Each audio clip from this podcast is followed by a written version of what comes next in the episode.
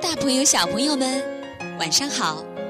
欢迎关注同名微信号“微小宝睡前童话故事”，我是你们的橘子姐姐。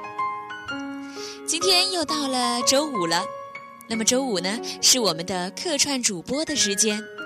今天啊可是真热闹，来了四位客串小主播，他呀要为咱们一起朗诵诗歌。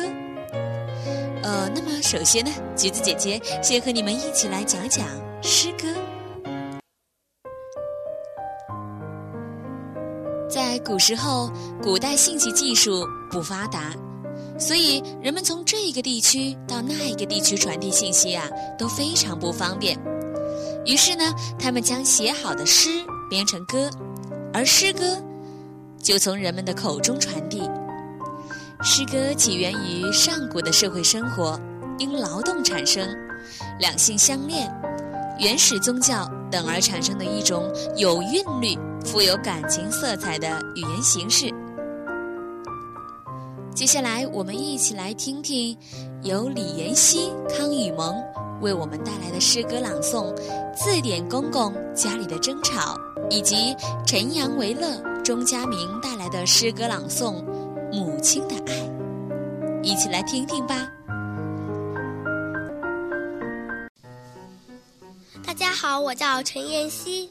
大家好，我叫康雨萌。我们都是微小宝的忠实听众。今天我们为大家朗诵诗歌《字典公公家里的争吵》，希望大家喜欢。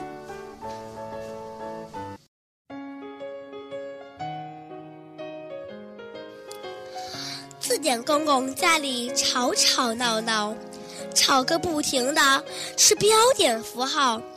看他们的眼睛瞪得多大，听他们的嗓门提得多高。感叹号拄着拐杖，小问号张大耳朵，调皮的小逗号急得蹦蹦跳。首先发言的是感叹号，他的嗓门儿就像铜鼓敲。伙伴们，我的感情最强烈，文章里谁也没有我重要。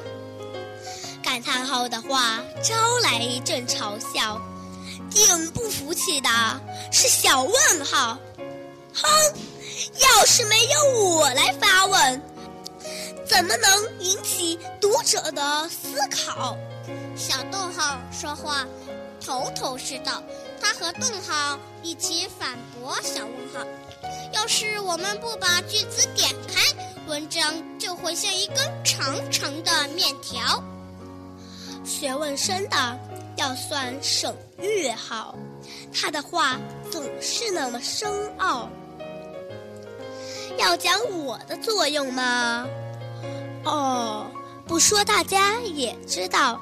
水平高的要数句号，他总爱留在后面做总结报告。只有我才是文章的主角，没有我，话就说的没完没了。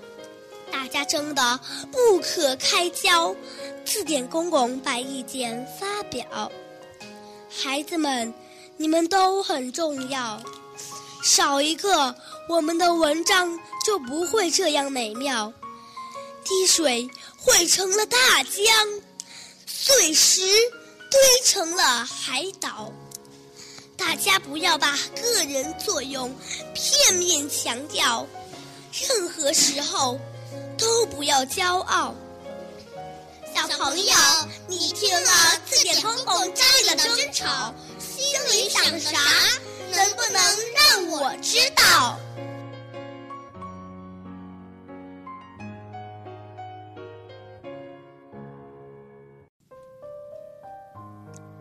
我们也爱母亲，却和母亲爱我们不一样。我们的爱是溪流，母亲的爱是海洋。小草上的露珠又圆又亮，那是太阳给予的光芒。四月的日子，半是烂漫，半是辉煌，那是春风走过的地方。我们的欢乐是母亲脸上的微笑，我们的痛苦是母亲眼里深深的忧伤。我们可以走得很远很远，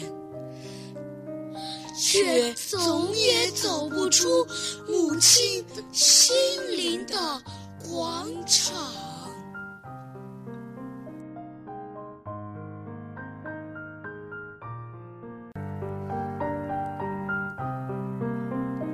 哇，真的是非常优美动听的诗歌，非常感谢我们四位小主播。